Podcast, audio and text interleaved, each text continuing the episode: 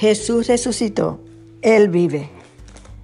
Lucas 24, del 1 al 9. El primer día de la semana, muy de mañana, vinieron al sepulcro trayendo las especies aromáticas que habían preparado y algunas otras mujeres con ellas. Y hallaron removida la piedra del sepulcro y entrando no hallaron al cuerpo del Señor Jesús. Aconteció que estando ellas perplejas por esto, He aquí se pararon junto a ella dos varones con vestiduras resplandecientes. Y como tuvieron temor y bajaron el rostro a tierra, les dijeron, ¿por qué buscáis entre los muertos al que vive? No está aquí, sino que ha resucitado. Acordad de que os habló cuando aún estaba en Galilea diciendo, es necesario que el Hijo del Hombre sea entregado en manos de hombres pecadores y que sea crucificado y resucite al tercer día. Entonces, entonces ellas se acordaron de sus palabras y volvieron al sepulcro. Perdón, volvieron del sepulcro, dieron nuevas de todas estas cosas a los once y a todos los demás. Jesús resucitó, Él vive. Celebrad iglesia celebrar la resurrección de nuestro Salvador Jesús. Hoy celebramos a, recordar, eh, a recordar el día de la resurrección de Jesús. El relato de este hecho está escrito en los cuatro evangelios. Yo he preferido leer el de Lucas porque me gusta mucho la pregunta que los ángeles hicieron a las mujeres. ¿Por qué buscáis entre los muertos al que vive?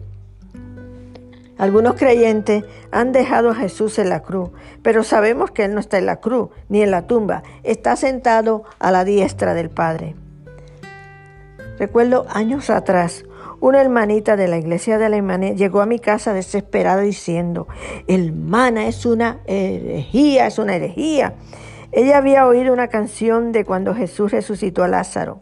En la canción, Moisés, Abraham, Isaac, David y otros daban testimonio. Y ella me dijo, esa canción es herejía, porque todos están muertos. En ese momento yo le pregunté a mi Dios, que le contesto, a lo que él me dijo, yo no soy Dios de muertos, yo soy Dios de vivos. Cristo vive y reina para siempre. La resurrección está probada históricamente.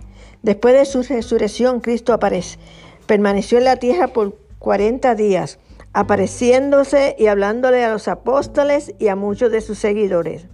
Apareció a María Magdalena, a los doce discípulos en el camino de Maus, a todos los discípulos, excepto Tomás por primera vez, a todos los discípulos una semana después, a los siete discípulos junto al mar, a más de 500 personas en Galilea, a, los discípulos cuando le dio la gran comisión y frente a sus discípulos fue recibido arriba en una nube. ¿Cómo apareció Jesús? Apareció en su cuerpo, su misma apariencia, en carne y hueso. Hablaba, comía, bebía, eso sí, cuerpo glorificado. Entró al lugar sin tocar ni abrir puertas. Gloria a Dios, aleluya. Ahora, ¿qué significa la resurrección para ti, para mí? ¿Qué significa la resurrección para nosotros? La resurrección es un, es un fundamento fuerte de nuestra fe. Primera de Corintios 15, 14, 14. Y si Cristo nos resucitó, vana es entonces vuestra predicación, vana también vuestra fe. El mensaje del Evangelio que trae las nuevas de salvación está relacionado con, con la resurrección es parte de nuestra salvación personal. Al creer en Jesús tenemos que creer en su resurrección. Romanos 10, 8 al 10. Esta es la palabra de fe que predicamos, que si confesares con tu boca que Jesús es el Señor y creyeres en tu corazón que Dios le levantó de los muertos, serás salvo. Número 3. La resurrección de Jesús fue una promesa a nuestra resurrección. Primera de Corintios 15, 53. Los muertos serán resucitados incorruptibles y nosotros seremos transformados. Filipenses 3, 20, 21. Mas nuestra ciudadanía está en los cielos, de donde también operamos, esperamos al Salvador, al Señor Jesucristo, el cual transformará el cuerpo de la humillación nuestra para que sea semejante al cuerpo de la gloria suya. Tendremos cuerpos glorificados. Primera de Tesalonicenses 4:14. Porque si creemos que Jesús murió, así traerá Dios con Jesús a los que durmieron con él. Al resucitar, él venció al peor enemigo, la muerte. Primera de Corintios 15, 54, 55. ¿Dónde está muerte tu aguijón? ¿Dónde, oh sepulcro, tu victoria? Jesús tenía que vencer la muerte, ya que por Adán vino la muerte a todos los hombres. Por Jesús vino la vida eterna a todos los que creen en Él. Al vencer la muerte nos dio a nosotros vida eterna. Gloria a Dios, aleluya. La resurrección es parte esencial y elemento del plan de salvación. Primero fue la encarnación. Jesús nació en una virgen, murió, resucitó, ascendió al cielo y va a venir por nosotros. Lo que falta por cumplirse es que venga a recoger su iglesia. La tumba no pudo retener a Jesús. La muerte tuvo que ceder. Venció la muerte y nos trajo vida eterna. Dios no es Dios de muertos, sino de vivos.